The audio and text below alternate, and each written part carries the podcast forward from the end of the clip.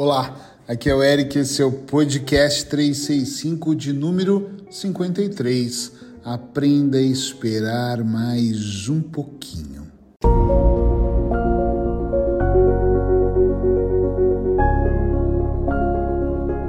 Eu tenho uma amiga na Itália, Valesca Balieiro, amiga de muitos, muitos anos desde o Brasil e que nós construímos um hábito falando um com o outro durante anos, que quando as coisas estavam menos boas, nós falávamos sempre um para o outro: calma, calma, amiga. E ela falava: calma, amigo, é só esperar mais um pouquinho. E eu trouxe essa ideia para ela de um treinamento que eu fiz na época na Ilha da Madeira, onde as pessoas me perguntavam: e o que eu faço quando tudo estiver em ruínas, Eric, como é que eu devo agir quando eu não vejo mais solução? E naquele dia, numa brincadeira, eu disse: espera mais um pouquinho, até você conseguir enxergar. E dali surgiu algo como se fosse quase um poema. Eu lembro até onde eu estava, no Hotel Meliá, sentado no chão com um grupo, era um seminário de auto-hipnose, e eu dizia: Eu já entrei muitas vezes em desespero porque a névoa era tão grande que eu não conseguia enxergar nem um palmo na frente do meu nariz, até eu perceber que aquela névoa ela se dissipava. Em algum momento ela ia desaparecendo. Ela não saía por completo, mas eu via ali uma frechazinha, sabe, uma brechazinha e falava: "Oi, a luz, olha, pessoas, olha, possibilidades". E sem medo de errar, eu vou dizer para vocês hoje quando tudo na vida de vocês parecer impossível, difícil, complicado, sem sentido, tomem uma respiração mais profunda e aprendam, aprendam a esperar só mais um pouquinho. Se você me acompanha aqui há algum tempo, já sabe que a ideia desse podcast é trazer para você uma dica diária o ano inteirinho, de segunda a segunda-feira, para que você possa pegar essa dica, captar essa mensagem e ir para uma reflexão mais profunda. Eu vou dizer para você, nós temos o hábito, talvez porque aprendemos dessa forma, de vivermos a vida com muita ansiedade, desejando agora. Sabe quando você já tem um carro e aí você vê uma publicidade de um carro melhor, que faz mais coisas? Eu não estou dizendo que você não deva ter.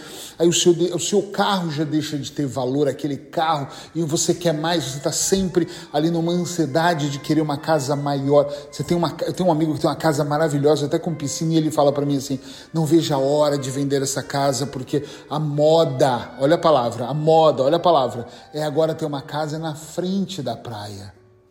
E eu penso, é incansável. Parece que é insustentável. Cada vez a pessoa quer mais coisas. Da mesma forma, quando nós não vemos solução, nós não queremos esperar um dia ou dois, porque nós caímos nas correntes das urgências das outras pessoas. Olha que mágico isso.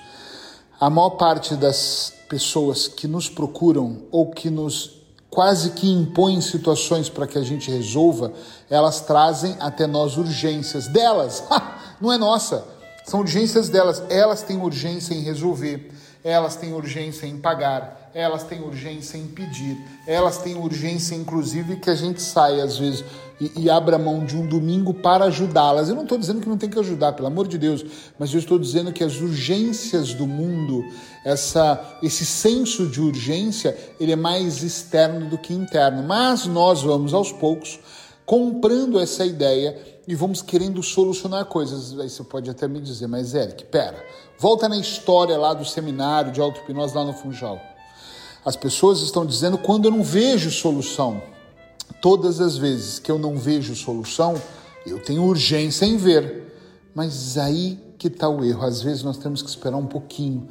Porque se nós não aprendermos a esperar um pouquinho, o que, que significa esse pouquinho? Muita coisa. Eu já vou, já vou entrar nos detalhes de time, mas esse pouquinho nos dá fôlego, nos dá uma nova visão sobre a vida, nos dá uma liberdade de pensamento, nos dá ideia para não ir principalmente para um caminho errado.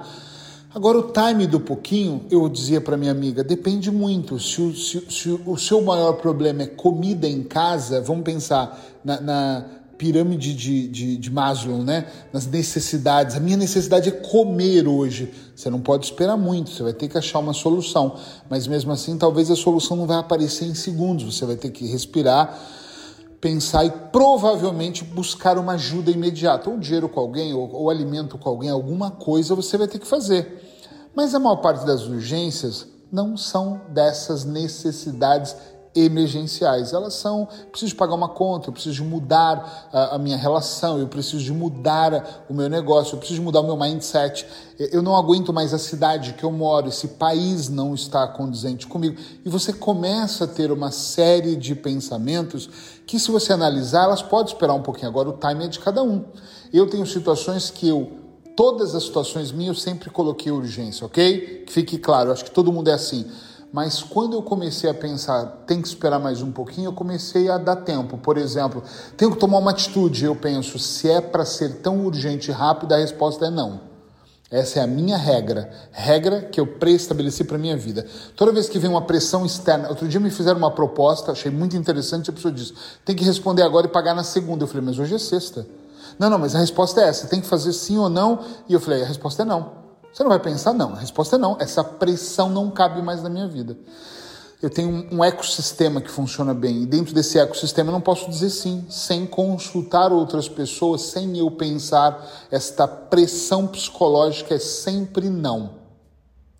Toda vez que eu tenho dúvidas, é não. Então eu preciso dizer não.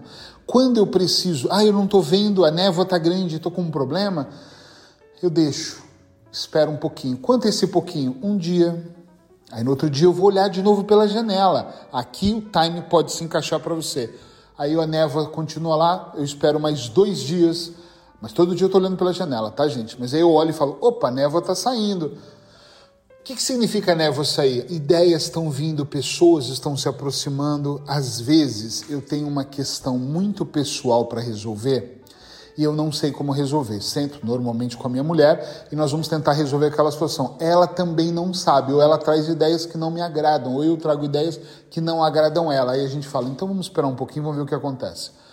Venho eu para a clínica, que é onde eu estou agora, estou atendendo o quarto paciente do dia e ele me traz uma questão dele pessoal que eu entendo como um sinal para resolver a minha questão. A névoa acabou de sair.